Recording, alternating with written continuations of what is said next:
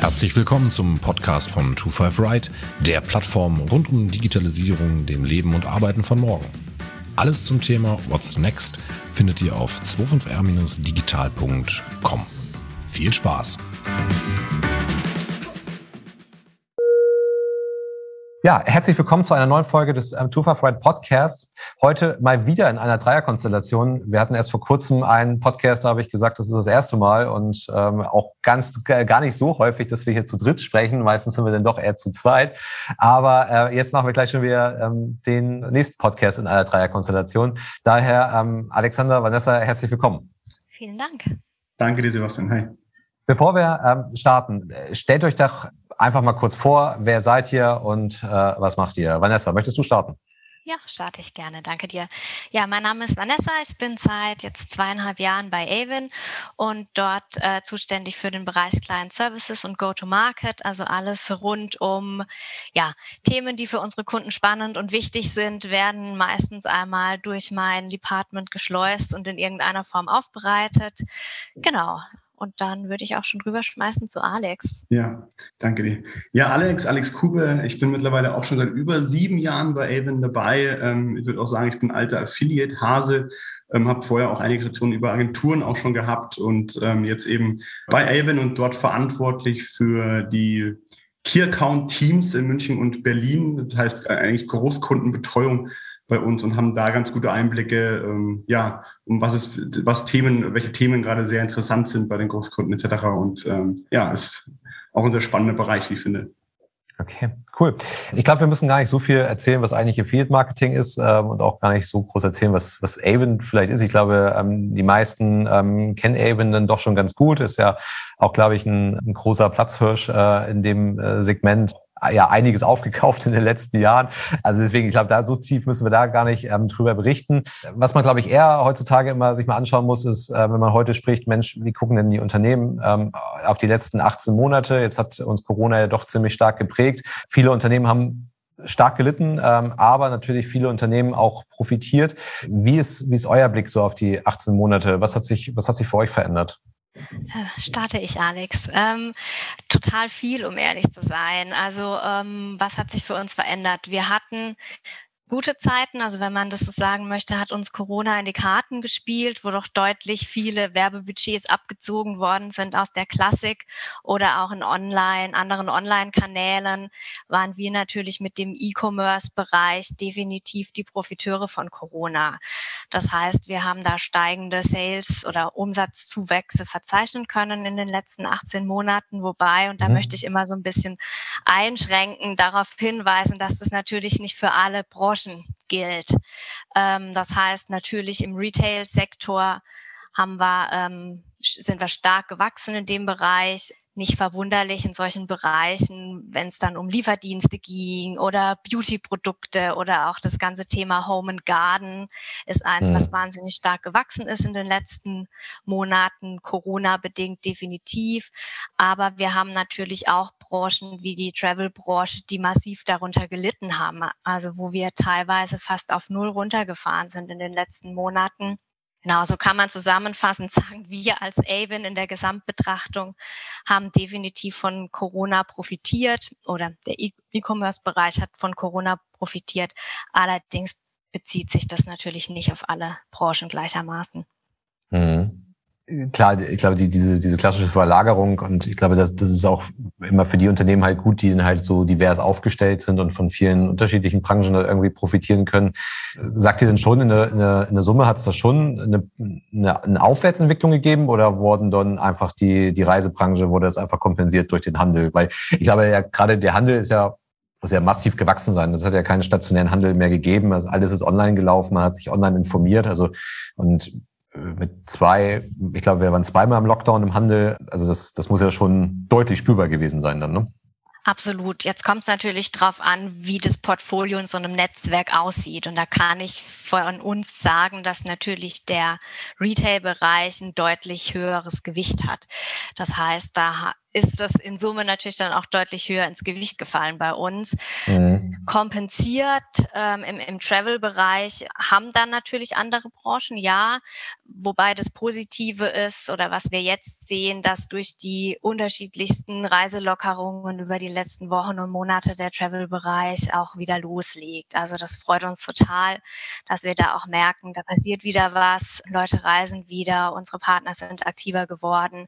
Wir haben auch verschiedene Möglichkeiten genutzt, die Partner zu unterstützen oder zu pushen, dass sie während den, sage ich mal, sehr schwierigen Zeiten im Reisebereich den auch irgendwie einigermaßen überbrücken können, äh, versucht, Publisher und Advertiser näher zusammenzubringen, unterschiedlichste Angebote nochmal zu schüren, dass die eher wieder aktiv werden können oder auch das Gefühl haben, da passiert auch was in den nächsten Wochen und Monaten. So viel zum Travel-Bereich. Insgesamt muss man sagen, ähm, toi, toi, toi, dass wir vom Niveau her nicht mehr zurückgefallen ist ein blödes Wort, aber dass wir auf jeden Fall auf steigendem Niveau geblieben sind overall. Mhm. Also dass wir nicht sehen, dass jetzt mit ja, ho hoffentlich bald Ende der Pandemie oder den ganzen Öffnungen, die wir momentan verzeichnen, wir sind da nicht auf Vor-Corona-Werte zurückgefallen, sondern unser Niveau hat sich deutlich angehoben. Ja. Mhm. Okay. Ich glaube auch, dass es ähm, das da ist ja auch Corona so ein, man sagt ja häufig so ein Brandbeschleuniger gewesen. Ich bin da manchmal so ein bisschen kritisch, weil ich sage, dass, also gerade für Unternehmen ist Corona, glaube ich, mal nur ein Brandbeschleuniger im Sinne des Toolings. Ähm, Umdenken im Rahmen Digitalisierung machen wenige. Aber ich glaube halt auch, dass, also meine persönliche Einschätzung ist es, dass wir gerade im E-Commerce nicht diesen Rebound, glaube ich, haben werden. Also ich glaube, das hat jetzt halt einmal was beschleunigt und natürlich werden dann doch wieder der eine oder andere Umsatz dann stationär getätigt, aber ich glaube, dass es halt grundsätzlich zu der, also eigentlich die Entwicklung beschleunigt hat, die wir, die wir so oder so sehen. Wie, wie sieht es bei den Publishern aus? Also ähm, ich könnte mir jetzt vorstellen, also es, natürlich gibt es große Publisher, also gerade auch im Reisebereich, äh, wenn ich so an vielleicht Urlaubspiraten oder sowas denke, die, die wird es, ich glaube, die haben massiv darunter gelitten, aber kann man da, also kann der Bereich sich so stark für euch wieder erholen? Also hat es nicht auch wirklich viele Publisher dann ja nicht überlebt? Das ist, eine, das ist eine, ein guter Punkt, den du gerade ansprichst. Also wir haben jetzt auf der einen Seite die Advertiser natürlich, die, die auch im E-Commerce davon profitiert haben. Auf der anderen Seite gibt es natürlich auch genug Publisher, die auch davon profitiert haben. Wiederum gibt es, wie du angesprochen hast, im Travel natürlich auch Partner, die dann auch massiv darunter gelitten haben. Wir ähm, haben, wie Vanessa auch schon vorhin ange, kurz angerissen hat, natürlich versucht, mit den Partnern, jetzt wie den Urlaubsberaten, wie, wie andere Seiten, die sich wirklich sehr, sehr stark auf die Nische oder auf, den, auf, das, auf die Industrie Travel sich beziehen, dass wir alternative Möglichkeiten, Wermöglichkeiten ins Leben rufen und haben versucht, zum Beispiel auch den Finanzbereich für sie äh, attraktiv zu machen, dass man sagt, hey, für deine nächsten, für deine nächste Reise nach Corona hier die beste Travel Card zum Beispiel. Mhm. Also, also ja. wir haben uns hier schon thematisch versucht, ähm, hier zu unterstützen, um alternative äh, Monetarisierungsmöglichkeiten anbieten zu können, ähm, was natürlich mit Sicherheit am Ende ein kleiner Teil war, aber dazu, zumindest dazu beigetragen hat, die Zeit zu überstehen. Dass Publisher dadurch aktuell ähm, jetzt nicht mehr tätig sind, ist mir zum Beispiel jetzt nicht bekannt. Also die geben gerade auch jetzt schon wieder ordentlich Gas. Ähm, vor allem jetzt seit der, ich sage ich mal, zweiten Jahreshälfte in diesem Jahr merken wir schon massiv, dass es wieder anzieht, dass es fast auf 2019 Niveau ist. Also wir sind noch nicht ganz okay. auf 2019 Niveau, aber eben fast. Und das ist schon ein sehr, sehr positives Signal. Trotz ja immer noch irgendwie so ein bisschen schwelend im Hintergrund noch die Corona-Thematik, die ja noch nicht ganz abgelegt ist, leider. Aber ähm, das ist auf jeden Fall ein sehr positives Zeichen. Mhm. Ähm, wir hatten, weil du gerade Publisher angesprochen hast, auch noch so andere Begleiterscheinungen, die da in der in den letzten Monaten massiv auch einen Impact hatten. Also wie zum Beispiel ging ja auch ganz stark durch die Presse die Entscheidung in den USA von Amazon ein paar Provisionen zu senken während der Corona-Thematik. Ja. Oder auch im deutschen Markt, wo wir selber auch gemerkt haben, dass es sich einfach kurzfristig von gewissen Publishern getrennt haben, also wirklich die Kooperation beendet haben.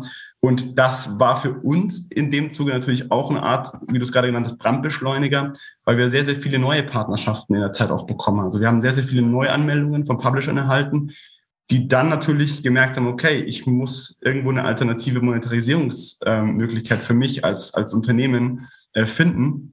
Und wer das vorher noch nicht getan hat, eben Affiliate Marketing ähm, abseits von Amazon für sich zu entdecken und unser Netzwerk mit zu bedienen, ähm, ist dann natürlich aktiv geworden. Und das war für uns halt auch sehr positiv. Ja. Ja.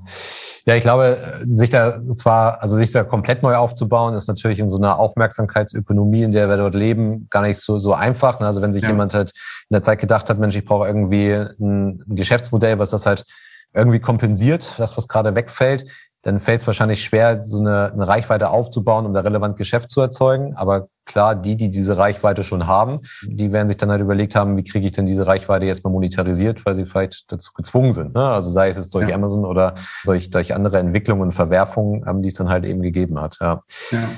Du hattest es eben gesagt, dass ihr da ja auch mehr macht, als es ich sage es mal so relativ stumpf, ne, diesen einfachen Klick irgendwie zu vermitteln. Ihr versucht das schon irgendwie das Geschäft zu entwickeln und auch ähm, Advertiser und Publisher da zu stärken. Vielleicht könnt ihr mal so ein bisschen berichten, was, was, was da eigentlich, also was ist da eure Intention? Was, was wollt ihr, was wollt ihr damit erreichen? Weil es geht euch ja, wenn ich das richtig höre, nicht nur darum, einfach zu sagen, ich vermittle jetzt hier mal einen Klick äh, irgendwo hin. Richtig, also was unsere Grundintention ist, ist natürlich, wir sind eine Technologie, wir sind eine technologische Plattform, die es in der Mitte ermöglicht, eine Partnerschaft einzugehen, also den Advertiser und den Publisher zusammenzuführen.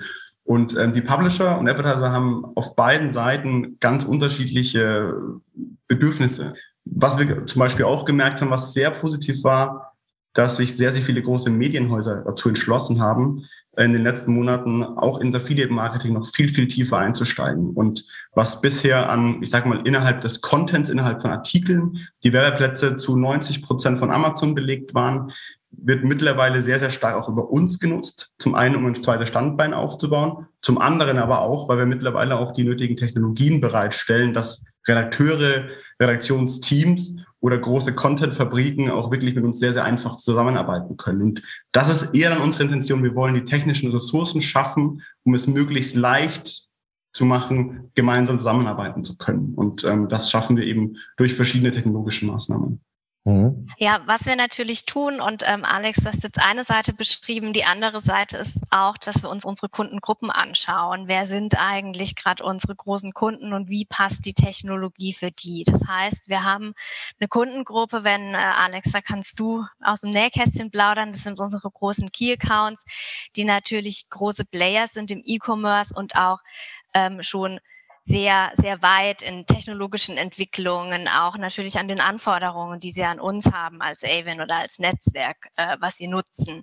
Was wir gemacht haben, ist, dass wir versuchen, nach wie vor die Technologie ja, weiterzuentwickeln oder so aufzubereiten, dass sie entsprechend auch für andere Kundengruppen spannend sein kann. Und da haben wir ähm, Avon Access gelauncht vor kurzem und zwar so, dass wir die Technologie auch kleinen und mittelständischen Unternehmen anbieten.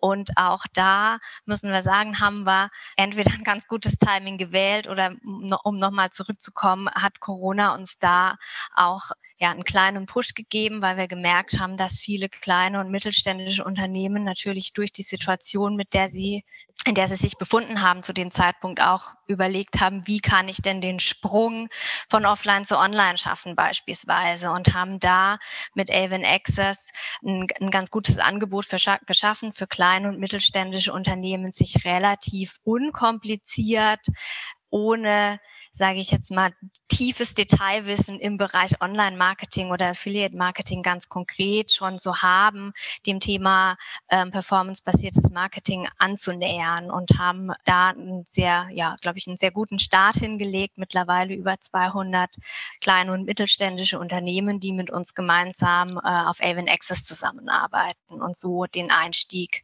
in, ja, in Online-Marketing über uns ähm, geschaffen haben.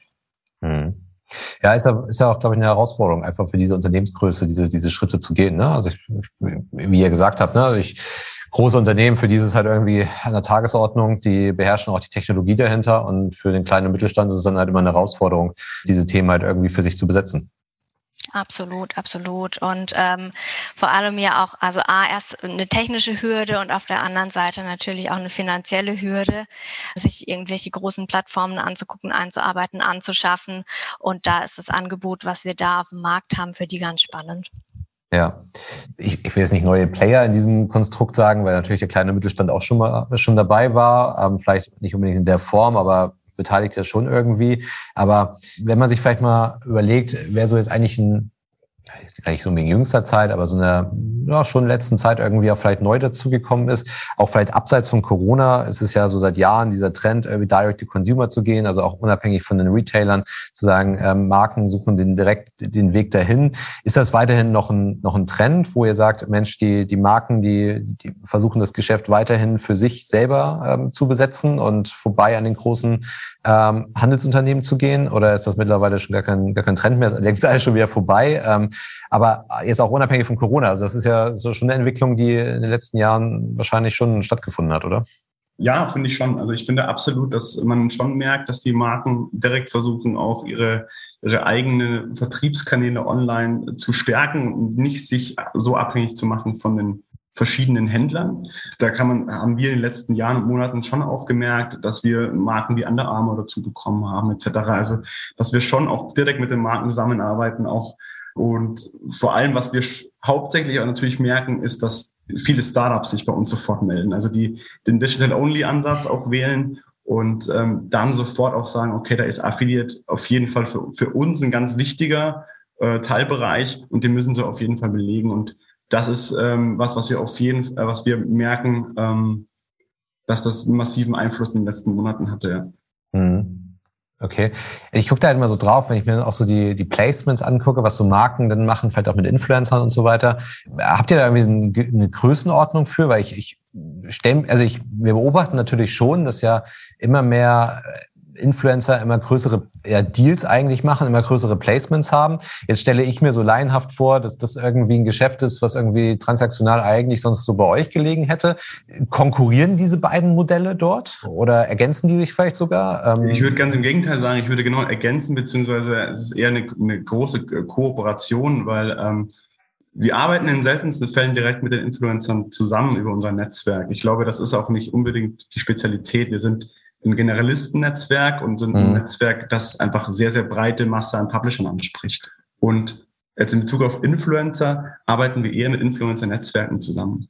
Ähm, das bedeutet, dass wir mit spezialisierten Agenturen zusammenarbeiten, die die Kooperation pflegen, die sich im Detail auch wirklich mit der Thematik auskennen und uns dann nutzen als Multiplikator mit sämtlichen Advertisern auch am, deutschen oder europäischen weltweiten Markt partizipieren zu können. Mhm. Genau, uns am Ende als Technologie nutzen. Ja. Ja, also zumindest dann, wenn es halt ein Transaktionsgeschäft ist, ne? Also würde ich es ja. zumindest mal tippen. Also wenn es irgendwie eine Transaktion ist, die direkt irgendwie abgewickelt werden kann.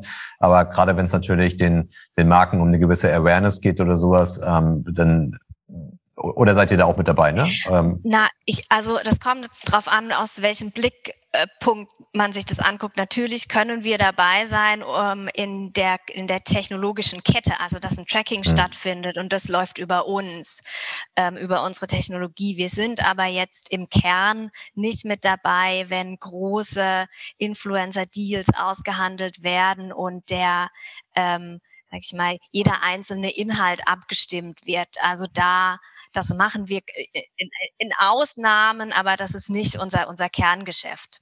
Ja, ja das, das meine ich auch gar nicht, sondern ich, ich stelle mir halt schwer vor, ähm, wenn jetzt halt eine große Marke halt eine Influencer-Kooperation halt hat oder auch eine Kooperation mit einem Influencer-Netzwerk halt hat, ähm, wo halt ein gewisses Placement halt erfolgen soll, dann hat das ja häufig auch eher so, so einen Brand-Awareness-Charakter, was dort verfolgt werden soll und weniger eigentlich eine Transaktion, die es halt irgendwie abgewickelt werden soll. Also es ist natürlich schön, wenn das dann halt irgendwann kommt.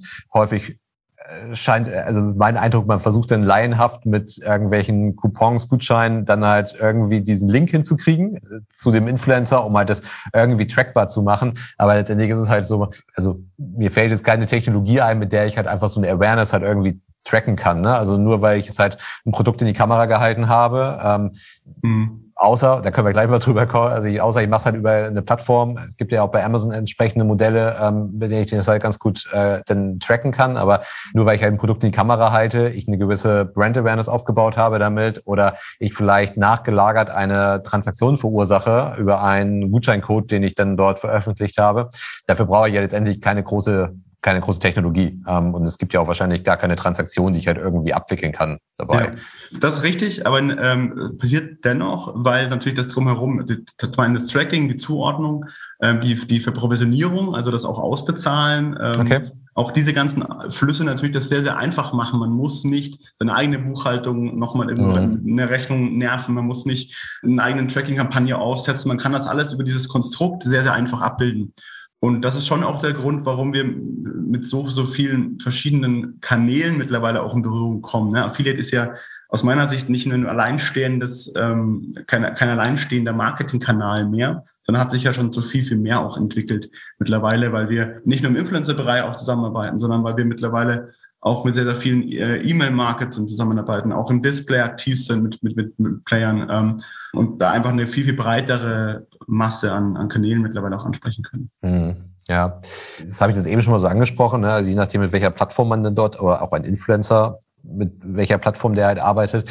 Diese ganzen, ich nenne sie jetzt mal Big Tech Unternehmen, also sei es halt Google mit YouTube, sei es halt ein Amazon, ähm, die es halt entweder auf Twitch machen oder ähm, was die wenigsten immer wissen, ist ja dieser, man kann schon fast Shopping-Kanal dazu sagen. Also Amazon hat ja auch seine eigenen Influencer. Ich würde mal sagen, unter Vertrag. Und das läuft in Deutschland, finde ich, irgendwie immer alles ein bisschen unterm Radar. Das weiß irgendwie kaum einer. Aber ich kann mir ja schon gewisse Videos bei Amazon angucken, ähm, die dann halt auch entsprechende Placements da drin haben. Aber wenn wir mal diese ganzen Ambitionen dieser, dieser Big Tech-Unternehmen da mal zusammenfassen, dann ist ja immer, ganz, ganz viel Androhung dabei, ähm, was man irgendwie vorhat. Mensch, wir machen jetzt Facebook-Shopping, wir machen Instagram-Shopping, äh, YouTube-Shopping, ähm, TikTok-Shopping ähm, und irgendwann kommt mal was oder halt auch nicht. Ähm, oder es kommt halt sehr, sehr hemsärmlich, weil es letztendlich auch nur noch ein Klick ist, den sie vermitteln. Aber die Androhung ja immer, oder was heißt Androhung, ne? aber die Ankündigung kann man ja vielleicht irgendwie ein bisschen neutraler sagen, äh, dann immer ganz groß ist, dass da irgendwie das Riesen-Picture hintergemalt wird meiner Wahrnehmung kommt dann relativ selten etwas wirklich. Also, dass ich halt wirklich ähm, kompletten Checkout-Prozess bei Instagram abwickle. Ich sehe da aber für diese Unternehmen und gerade halt für Facebook, ähm, die ja fast 100 Prozent ihres Umsatzes halt über Werbung generieren, sehe ich ja da enormes Potenzial. Ihr werdet das ja auch in irgendeiner Art und Weise betrachten und verfolgen, was die dort machen, weil wenn die natürlich also Facebook wäre ja durchaus in der Lage zu sagen, wir, schaffen ein eigenes Netzwerk hinter und äh, wenn die Umsätze, sei es aus welchen Gründen auch immer, aus Monetarisierungsgründen, aus Trackinggründen und so weiter, in unserem Netzwerk irgendwie bleiben, wir das direkt über einen Checkout abwickeln können, ist ja super. Wie, wie, wie guckt ihr da drauf? Ähm, ist, das, ist das für euch spannend zu verfolgen? Ja. Ja, also spannend zu verfolgen mit Sicherheit. Wir beobachten das. Äh, in erster Linie ist es natürlich auch, was uns, was unser Product sich regelmäßig anguckt oder auf dem Schirm hat ich muss jetzt ehrlich gestehen, Alex, korrigier mich, in den letzten Jahren war jetzt da auch nichts dabei, wie du auch, Sebastian, schon angedeutet hast, was uns total vom Hocker gehauen hat und wo wir gemerkt haben, uch, da bricht uns plötzlich total viel weg. Ehrlich gesagt nicht. Also mhm. ja, in mhm. Beobachtung schon und äh, schauen immer, Mensch, was passiert da, was, was könnte da eventuell kommen, aber jetzt so richtig weggebrochen. Ja. Also was man, ja, was man schon noch merkt, finde ich, was, was du auch angesprochen hast, diese Möglichkeit dann auch über die direkten Kanäle direkt äh, Produkte verkaufen zu können, mhm. ist ja eher eine Möglichkeit. Zum einen, klar kann es Risiko sein, dass die, dass die großen Big Tech Player das dann auch direkt mit den, mit den Advertisern abwickeln und man, man braucht so Zwischenmediäre eigentlich gar nicht mehr. Auf der anderen Seite hat es auch eigentlich gezeigt, wenn neue Technologie auch am Markt kommt, und das, das ist so mein, mein Empfinden, wenn es die Möglichkeit gibt, direkt bei YouTube, bei TikTok in Zukunft. In China sieht man die Beispiele ja bei TikTok schon. Die verkaufen live Produkte. Äh, am Singles Day am 11.11. .11. hatten sie da auch, letztes Jahr hatten sie da auch schon die ersten Testings und so weiter, wo Influencer im Live wirklich in ihrem Kanal Produkte verkauft haben und dann über einen eingeblendeten Button die Leute wirklich direkt auch kaufen konnten. Wenn diese Technologie der breiten Influencer-Masse bereitgestellt wird, denke ich eher, dass es ein super förderliches Mittel auch für unseren Bereich wieder sein kann, weil wir hier auch ein, weiteres Spektrum an Publishern gewinnen können, die für unsere Advertiser auch wieder arbeiten. Also ich denke eher, dass es ja. positiv sogar sein wird und, und denke weniger in eine Konkurrenzrichtung, ähm, aber muss man natürlich, muss man einfach abwarten, wie sich das entwickelt, ja. Ja, also ich sehe da halt ein Riesenpotenzial. Also sei es halt für ein Google, für ein Facebook, für ein TikTok, äh, wen auch immer halt direkt aus diesen Videos heraus, die ja überhäuft sind mit Placements, ähm, dann auch diese also vielleicht gar nicht um in die Transaktion abzuwickeln, aber vielleicht zu initiieren, ne? Und sei es halt auch vielleicht erstmal nur irgendwie einen Referenzpunkt zu setzen und zu sagen, okay, das ja, ich, eine potenzielle Transaktion, die erfolgen könnte, die ohne ich jetzt zumindest schon mal, damit ich halt irgendwie auf dieser Transaktion oder auf diesem die Initiation, äh, Initiierung aufsetzen kann. Also deswegen, ich, ich sehe ein Riesenpotenzial, aber wie du auch sagst, es ist super viel angekündigt immer und ähm, auch in Corona-Zeit äh, und als die Big Tech-Unternehmen ähm, mit den Verbänden versucht haben, mhm. Kooperationen aufzubauen und halt ähm, kleine stationäre Anbieter entsprechend zu fördern, zu schulen ähm, und so weiter. Da war ja, also ich glaube, Facebook Shopping wurde oder was Instagram Shopping, eins von beiden, wurde ja nochmal so als nächste Ausbaustufe, als das, was es sowieso schon gab, announced. Ich glaube, das war letztes Jahr im Sommer, ähm, wo alle gesagt haben, okay, das ist jetzt irgendwie der Riesenschritt. Es macht ja auch Sinn. Es kommt nur relativ wenig. Mhm. Und ich könnte mir halt schon vorstellen, dass diese Unternehmen sehr, sehr starkes Interesse daran haben, also zumindest mal Teil dieser Wertschöpfungskette zu sein. Weil man muss ja sagen, ich glaube, es ist schon etwas, was Google frustriert, dass sie halt momentan von diesen, von der ganzen Werbung, die auf YouTube abläuft, also die, ich will das Geschäft von YouTube gerade nicht klein machen, das ist unfassbar groß, ja. Aber ich glaube, dass dieses Placement-Geschäft, das ist, also ich will nicht sagen vielfaches größer, aber das ist ja mindestens das gleiche nochmal, was daneben halt irgendwie entsteht, wovon YouTube momentan null profitiert. Ja. Also zumindest nicht monetär profitiert. So, und deswegen sehe ich einfach nur, die, die Ambitionen müssten eigentlich sehr, sehr groß sein, das halt für sich irgendwie weiterzuentwickeln.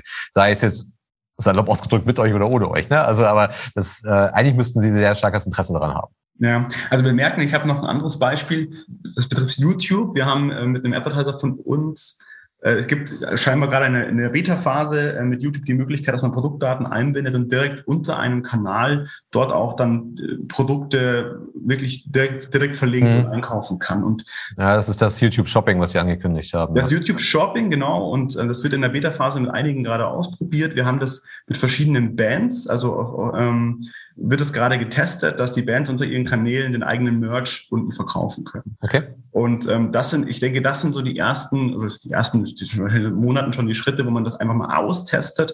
Was für einen Impact kann es haben? Weil wie sind die Conversion-Raten dahinter? Ähm, wie sind überhaupt die, generell die, die, die Klickgewohnheiten ähm, und äh, um da einfach auch so Indikatoren zu finden, ähm, was für ein Marktpotenzial das Ganze auch hat. Das kann ich mir gut vorstellen. Und für uns auch super attraktiv und lukrativ auch, wenn sich das Businessmodell äh, in, in der breiten Masse zugänglich macht, dann wäre das natürlich für uns auch wieder super interessant und für unsere Publisher. Mhm. Ja. ja, und wobei ich auch diesen Schritt, also wenn man sich diese Betas halt anguckt, wie das getestet wird, ich glaube halt auch, dass es schon so sein wird, dass sie auch irgendwann den kompletten Checkout für sich halt beanspruchen werden, weil ich glaube, mhm. was sie jetzt testen, sind halt einfach nur die Verlinkungen und da ist einfach Google dann wieder extrem gut, Produkte erkennen, auch automatisiert. Ne? Also das, wenn ich es halt proaktiv den Merch verlinke, gut, ja? das ist noch das eine, das ist die Vorstufe sozusagen, aber richtig interessant wird's ja, wenn Google es dann ja auch über seine Shopping-Anbindung, die es ja heute schon hat, auch Produkte automatisiert erkennt. Also vielleicht bin ich dann halt gar nicht mehr also ich weiß eigentlich gar nicht, dass ich Influencer bin in dem Moment, weil ich einfach nur ein Produkt dort gerade nutze.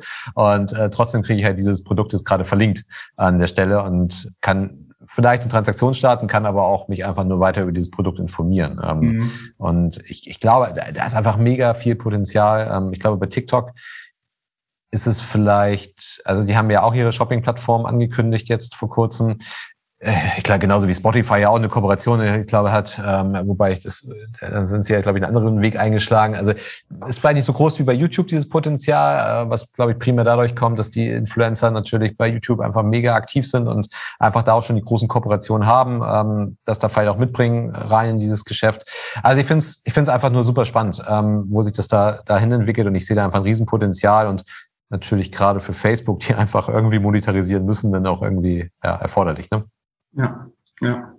Das ist ja so ein bisschen so, so ein Trend, was da eigentlich passiert, aber mit Sicherheit beobachtet ihr ja noch andere Sachen, gerade im Bereich Tracking-Technologie ähm, und so weiter und so fort. Aber was sind denn so für Aaron so die, die, die Trends, ähm, die sie jetzt vielleicht gerade so am entwickeln sind? Wo guckt ihr rauf? Was könnte sich entwickeln? Was wird spannend? Ja, was beobachtet ihr? Jetzt bleiben wir mal bei, bei Tracking oder dem ganzen Consent- und, und Cookie-Thema. Das ist was, was wir wie alle natürlich beobachten müssen und auch, auch tun aktuell wo wir ähm, mit dem Avon MasterTech eine Technologie entwickelt haben, die eine First-Party-Technologie ist, die unseren Partnern ermöglicht, äh, relativ, sag ich mal, einfach und convenient sich um das Thema ähm, Consent, ähm, ja, die Anbindung ganz gut ermöglicht. Das heißt, das ist was, was wir stetig beobachten müssen, logischerweise, mhm. und immer zu weiterentwickeln, weiterentwickeln, dass es ähm, ja Richtung First Party geht, einfacher wird für unsere Partner und natürlich auch immer den rechtlichen Standards entspricht, was natürlich für ein Netzwerk, was in 15 Ländern aktiv ist, immer nicht so einfach ist in der Abstimmung mit Product, da ja unterschiedlichste Länder, zumindest auch außerhalb von Europa, mhm. unterschiedlichsten Richtlinien folgen müssen. Das heißt, das ist ein Thema, mit dem wir uns intensiv auseinandersetzen und immer wieder beschäftigen müssen. Das ist so Richtung ja, Tracking ähm, oder ja, Consent, Cookie-Geschichten, da sind wir sehr aktiv. Ähm, Alex, du bist im Bereich, ja, sag ich mal, Produktentwicklung, Integration sehr aktiv. Vielleicht willst mhm. du da noch ein, zwei Infos oder Dinge mitgeben?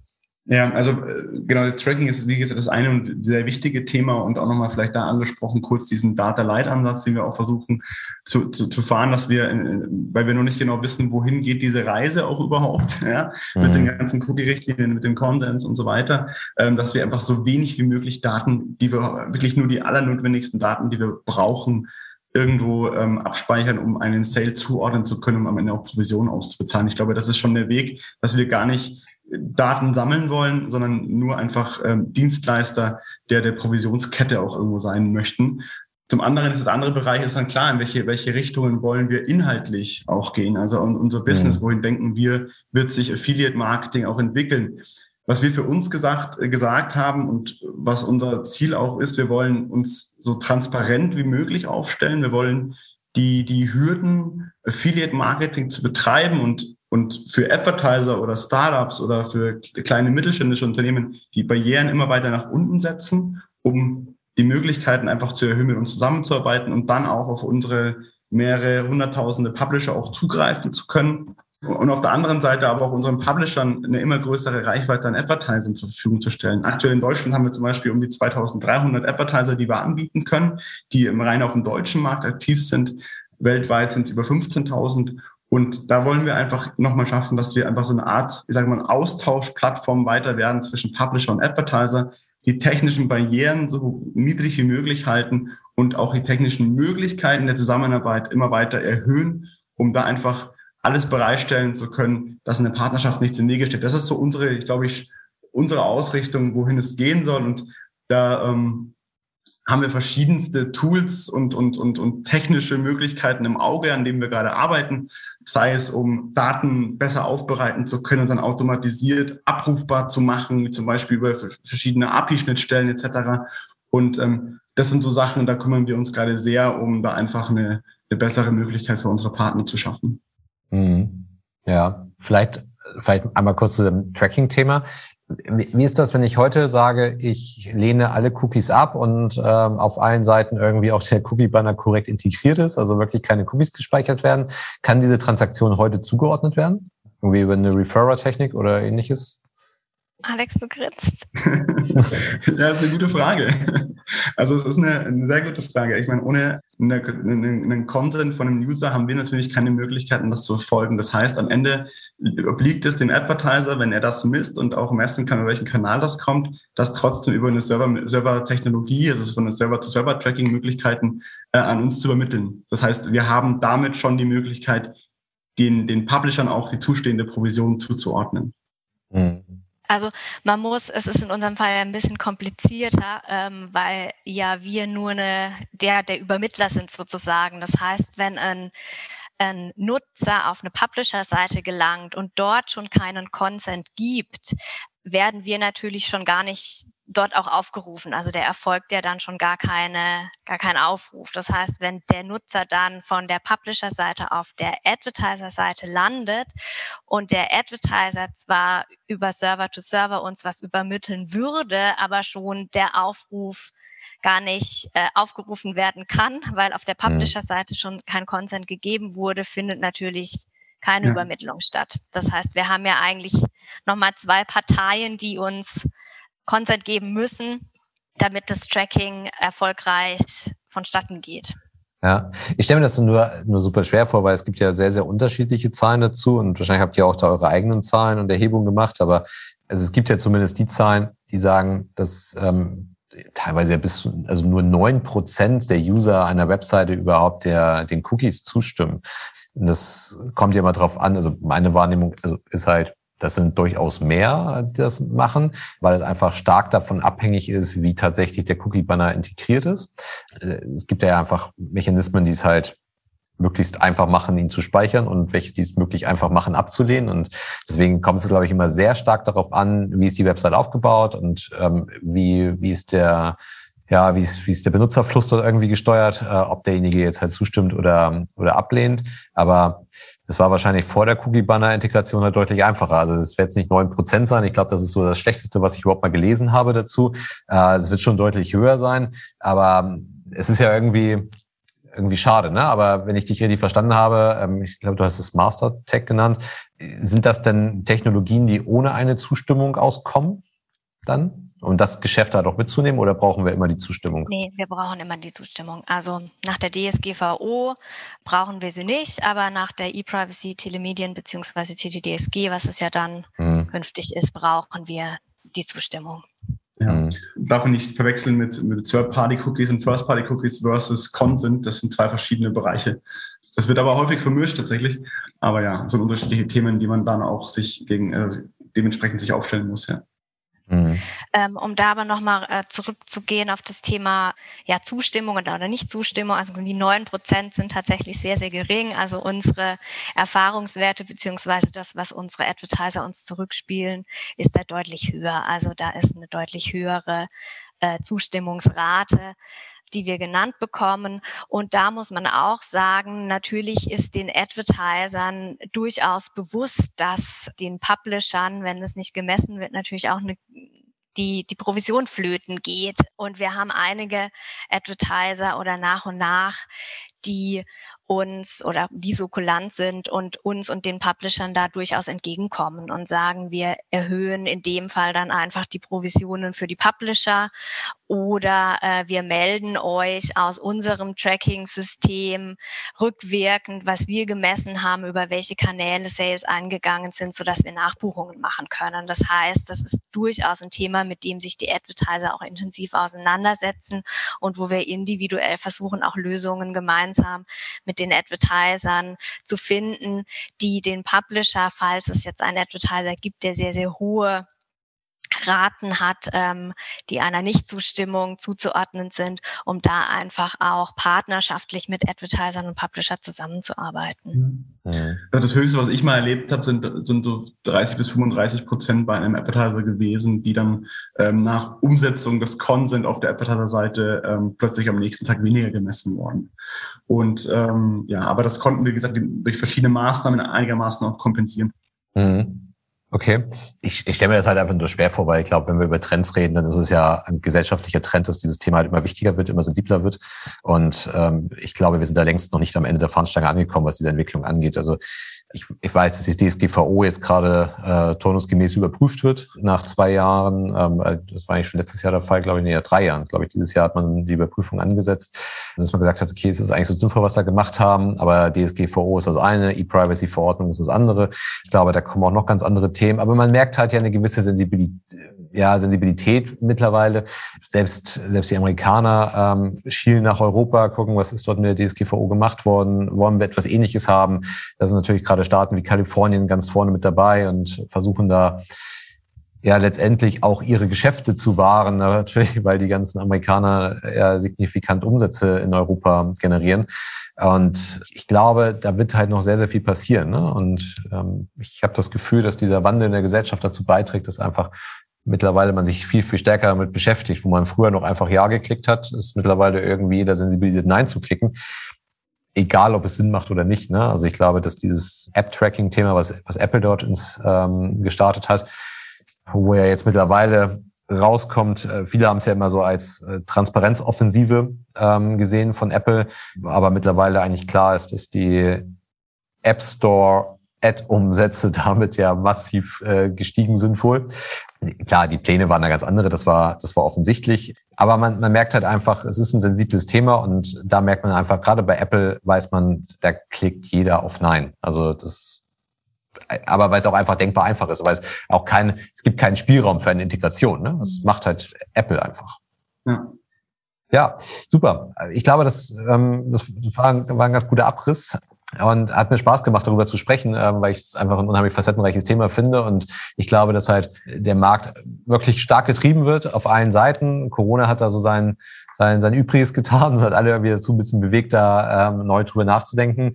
Also ähm, hat mir sehr, sehr viel Spaß gemacht und vielleicht können wir bei Gelegenheit mal ein Update bringen, äh, wenn uns die nächste Datenschutz oder E-Privacy-Welle irgendwie ereilt. Also daher ähm, vielen, vielen Dank an euch beide, ähm, dass ihr euch die Zeit genommen habt. Hat Spaß gemacht. Sehr gerne. Mir auch. Vielen Dank. Danke. Bis dann. Tschüss. Tschüss. Ciao.